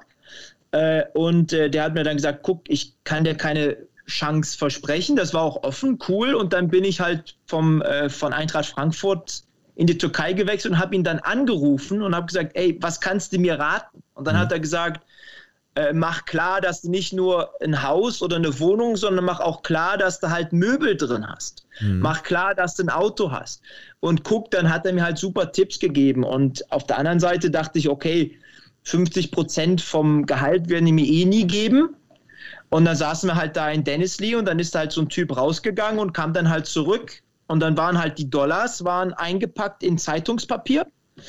Äh, und dann hat er mir die Plastiktüte gegeben und dann bin ich halt nach Hause gegangen. Zusammen mit halt der Dönersoße. Ja, das war, das war, halt verrückt. Und äh, dann, das war halt auch so, dann, wie gesagt, wir waren erfolgreich. Es war echt cool, aber es war dann so, dass wir auch ein paar ähm, andere ausländische Spieler hatten. Also zwei waren aus der Slowakei und es kam äh, Weihn die Weihnachtszeit und die sagen dann, ah ja, hier, der Verein hat nicht bezahlt. Und dann habe ich gesagt, ja, was soll man denn machen? Und dann habe ich einen Dolmetscher aus Köln, also der ist Türker, aber ist in Köln geboren. Gegen den habe ich auch früher dann äh, gespielt in der Jugend. Der ist mit mir in die Türkei gekommen. Und dann habe ich gesagt, was können wir denn machen? Und dann sagte er, ja, pass auf, geh einfach zum Trainer und sag ihm, äh, wenn äh, das Geld bis Donnerstag nicht da ist, dann spielt er nicht. Da sage ich, was? Wir waren fünf Ausländer und ähm, dann hat er gesagt, ja, vielleicht wird der Präsident ja dann was machen. Und da habe ich gesagt, ich kann doch nicht jetzt dann einfach da zum Trainer. Das macht man so in der Türkei. Und dann bin ich halt zum Trainer, sage, hier Trainer, die Jungs wollen in die Slowakei, äh, denen ihr Gehalt ist nicht überwiesen worden. Äh, und wenn das Geld nicht kommt, dann spielen wir halt am äh, Samstag nicht. Und ähm, dann habe ich halt gesagt, guck, wir müssen zusammenstehen, mal gucken, was jetzt passiert. Und das war dann halt ganz normal. Wir waren dann zwei Tage im Trainingslager, es hat sich nichts getan. Und ich habe gesagt, ey Jungs, wir müssen das jetzt durchziehen, ansonsten ist mein Kopf ab, ist ja klar, ne? Und äh, dann Samstagmorgen, wir haben Samstagabend gespielt, kam dann halt ein Anruf, dass wir zur Bank gehen mussten. Und äh, dann waren halt diese, ja, also auch wieder Dollars in Zeitungspapier eingewickelt und dann waren die Slo Slowaken waren halt happy. Also es waren halt eine ganz andere Mentalität, äh, die ich da erfahren durfte. Irre. Das kenne ich aus irgendwelchen Netflix-Serien. Ähm, genau. solche Szenarien. Wahnsinn, was es so alles gibt. Ja, spannend. Mal so ein Blick hinter die, in dem Fall türkischen Kulissen. Ich glaube, seitdem du äh, weißt, wie man damit umgeht, wirst du auf jedem arabischen Markt immer vorgeschickt als Verhandler, ne? Ja, genau. Ja, es war wirklich so. Also Sandra, die, die meine Frau, ähm, die hat natürlich dann die türkische Mentalität extrem angenommen, also gerade mit dem Handeln. Aber wenn es dann halt 40 Grad im Sommer ist, dann, dann sage ich, okay, dann will ich halt keine kleine Einwegkamera mehr zusätzlich. Dann gib halt einfach das Geld und wir gehen. Ne? Ja. Äh, das war halt echt schon, äh, wir haben äh, ganz, ganz tolle Sachen da erlebt auch. Also, äh, Türkei, ein spannendes Erlebnis. Äh, der VfB Stuttgart 2007, die deutsche Meisterschaft. Insgesamt hast du über 150 Bundesligaspiele auf dem Buckel, hast Champions League gespielt, im DFB-Pokal hast du deine Erfolge gefeiert, in der zweiten Liga zugange, in der Türkei, wir haben drüber gesprochen. Und nach deinem eigentlichen Karriereende, und jetzt kommt's, hast du mit 37 dann doch nochmal dein Comeback in der Fußball-Bundesliga gegeben. Und zwar für Arminia Bielefeld hast du genau ein Spiel gemacht und das beim Auswärtsmatch gegen Hannover 96 und da hast du in der letzten Minute das 1-1 unentschieden festgehalten. Also das ist ja auch so eine Wahnsinnsstory. Musst du mal kurz erklären, wie das ablief. Du wurdest angerufen, irgendwie auf dem letzten Drücker, rüber, Vertrag festgemacht, zwei Tage später das Spiel, dann noch Matchwinner. Also das ist ja wieder so eine unfassbar unglaubliche Geschichte.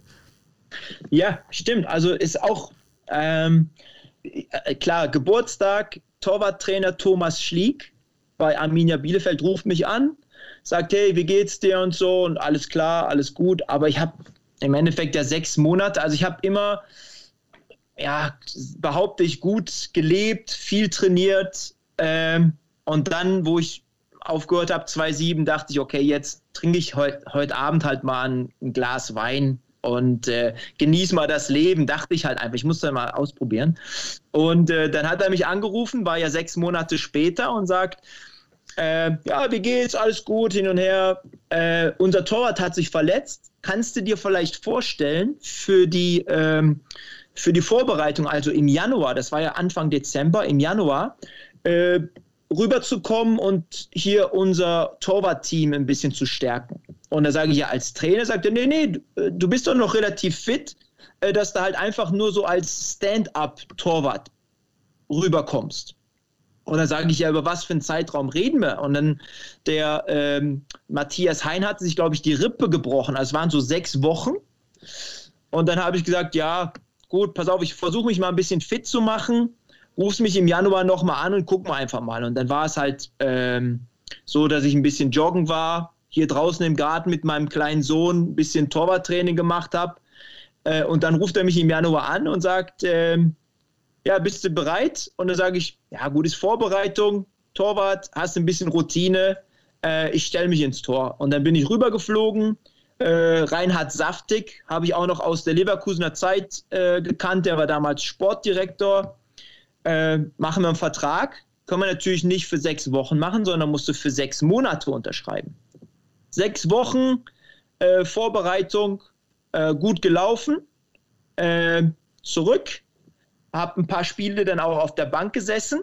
Und dann war es, glaube ich, Februar oder so, wo ich dann halt zurück war und sage, okay, das war's jetzt. War ja, war ja ganz nett, weil Jörg Böhme, der Spieler, der mich damals verletzt hat, hat genau in dieser Mannschaft gespielt. Also für mich eigentlich so dieses, dieses Circle, der mhm. Kreis hat sich geschlossen ich habe mit ihm nochmal in, äh, in ein paar Gespräche geführt. Das war echt total versöhnlich auch. Für mich persönlich war es Klaus, ich habe nach, nach dieser Verletzung nie mehr mit ihm geredet. Äh, das habe ich gesagt, okay, das sollte also sein, fertig. Und dann ähm, kam, kam der Mai. Ich war, glaube ich, gerade äh, bei uns im, äh, im Haus irgendwie Fliesen am Verlegen. Und da ruft Michael Fronzek an und sagt, äh, alles okay? Ich sage, ja, was gibt's? Und dann sagt er, ja, ein Spieler ist aus, Torwart ist ausgefallen wieder, du musst rüber. Und dann sage ich, ja, du hast doch noch den Daniel Haas, der war damals der 19-Jährige. Und dann hat er gesagt, es geht hier darum, ob wir absteigen oder nicht.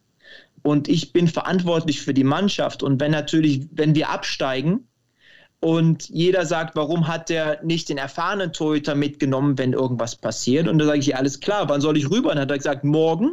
Und dann bin ich glaube ich, äh, von Cork nach London, von London nach Frankfurt, von Frankfurt nach, Hanno äh, nach Hannover geflogen. Ähm, dann haben die äh, mich abgeholt. Abschlusstraining Freitag konnte ich mich kein bisschen bewegen, war total fertig. Samstag Spiel kommt in Hannover. Äh, Rowan Fernandes, südafrikanischer Nationaltorwart, verletzt sich nach 20 oder 21 Minuten. Und ich sage zum Torwarttrainer, ich gehe nicht rein. Keine Chance, ich bin platt. Äh, dann habe ich ihm gesagt, sag ihm einfach, der soll weiterspielen. Der war so ein bisschen, also man sagt, der so ein bisschen weich. Ne? Und dann hält mhm. er noch einen super Ball. Dann sage ich, okay, jetzt bleibt er drin.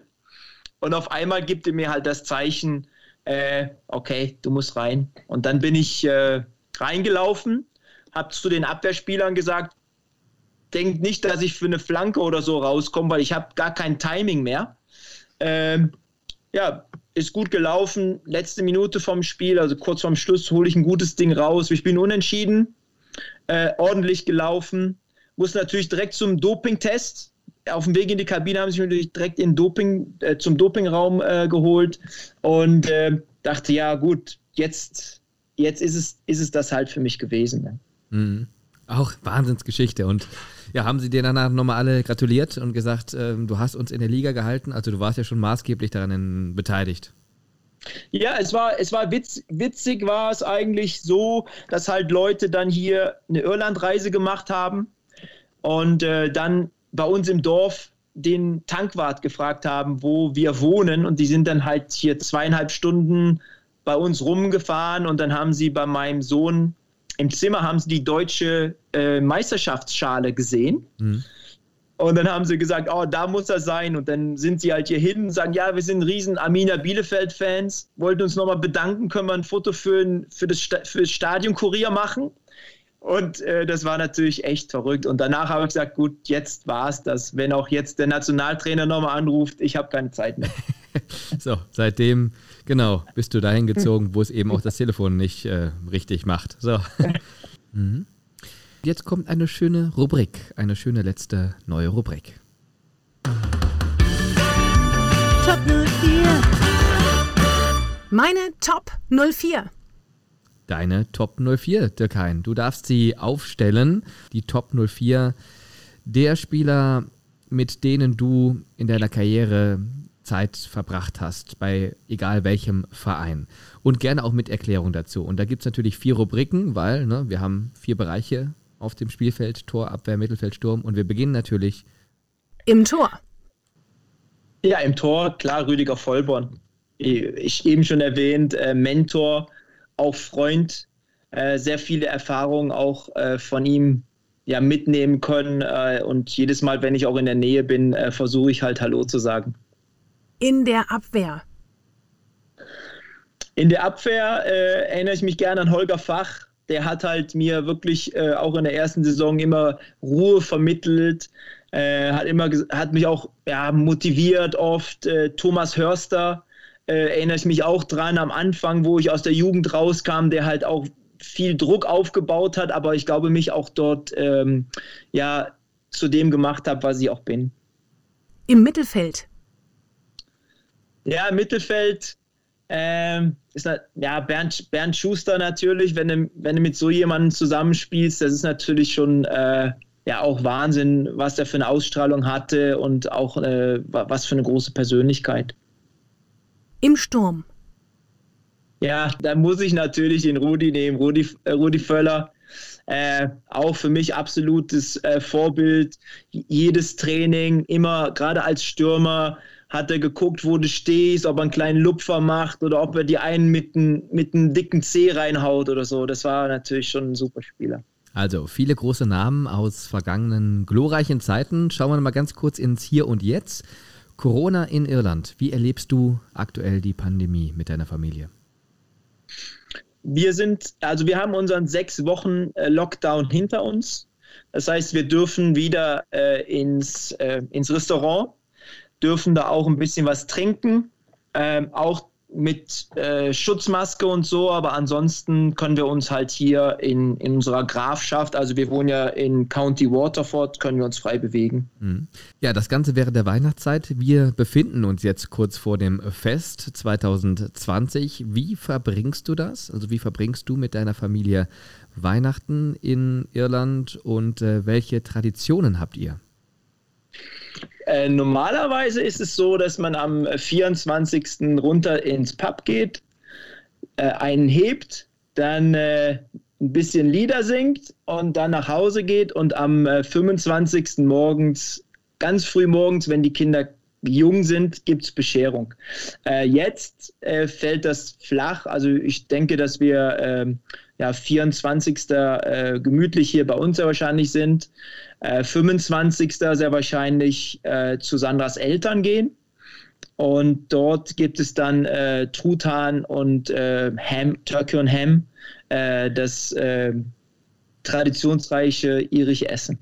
Mhm. Und Pläne für den Jahreswechsel gibt es auch schon? Pläne so noch nicht. Also wir, wir würden natürlich gerne ja, verreisen, irgendwas machen, aber jetzt mit Corona ist es natürlich schwierig. Also wir, wir, wir haben halt Januar, wo wir hoffentlich mit äh, Waterford FC dann äh, unsere Vorbereitung wieder starten. Aber ansonsten haben wir jetzt keine großen Pläne. Okay, apropos Reisen, wie oft bist du noch in Deutschland? Ich bin, ich versuche eigentlich immer nach der Saison, also so Oktober, äh, November, Dezember, versuche ich immer nach Deutschland äh, zu fliegen und äh, ja, gehe dann halt auch äh, oft zu den äh, Torwarttrainern. Also in Leverkusen bin ich auch oft, äh, Stuttgart äh, und gucke, was es da Neues gibt. Also ich versuche mich auch so fortzubilden. Mhm. Okay, und in der Bayer Arena warst du dann zuletzt vor einem Jahr oder dieses Jahr tatsächlich auch geschafft? Nee. Nee, dieses Jahr nicht. Ich glaube, ich vor ein oder zwei Jahren war ich mal äh, in, in Leverkusen wieder. Ja. Und äh, ja, das ist, also ich freue mich auch immer wieder dahin zu kommen. Spiel da auch gesehen, als du da warst? Wir haben damals Bremen, also Leverkusen gegen Bremen. Ich glaube, Leverkusen hat dort äh, mit Kai Havertz. Ja, genau. genau. Ja, ja, ja, das war kurz vor Weihnachten, glaube ich. Ne? Ein Spiel, ähm, das du eigentlich hättest gewinnen müssen. Aber gut, ja. ist jetzt auch schon wieder ein paar Monate her. Aber ich erinnere mich noch, äh, genau, ja. als wäre es gestern gewesen. Ja, wunderbar. Vielen Dank. Jetzt gucke ich gerade mal auf meinen schlauen Zettel. Ähm, es war tatsächlich dahin, wenn ich das hier richtig notiert habe, erster Podcast, ne? Ja, Und? absolut. Wie hat er dir gefallen? Ja, gut, gut. Ich finde es ein bisschen äh, strange, so auch mit, mit äh, Skype und sowas. Ich mag lieber halt gegenüber sitzen. Äh, aber äh, das war sehr, sehr gut. Das hat mich sehr, sehr gefreut auch. Sehr schön. Sehr hat genossen. mir und uns, dem Team von Bayern 04 Media, auch sehr viel Spaß gemacht. Und ich äh, darf ähm, euch, liebe Werkself-Podcast-Hörerinnen und Hörern, äh, verraten, dass es in 14 Tagen natürlich weitergeht. Alle 14 Tage ein Podcast. Das heißt, der nächste am Dienstag, den 29. Dezember mit Nee, das verrate ich jetzt noch nicht, dann müsst ihr euch noch so ein bisschen gedulden. Auf jeden Fall auch wieder ein spannender Gast. Dir, lieber Dirk Hein, wünsche ich allerdings jetzt erstmal ein schönes Weihnachtsfest, tolle Festtage mit deiner Familie, Gesundheit, bleibt positiv und äh, vielleicht sehen wir uns ja alle mal wieder zusammen hier in Leverkusen. Bis dahin alles Gute und das führen wir jetzt auch ein hier beim Podcast. Der Gast hat das letzte Wort, deswegen gerne nochmal deine abschließenden Worte an alle Beino 4 Fans und Podcast-Hörer. Ja, vielen Dank und es hat mich sehr gefreut und äh, Bayer deutscher Meister.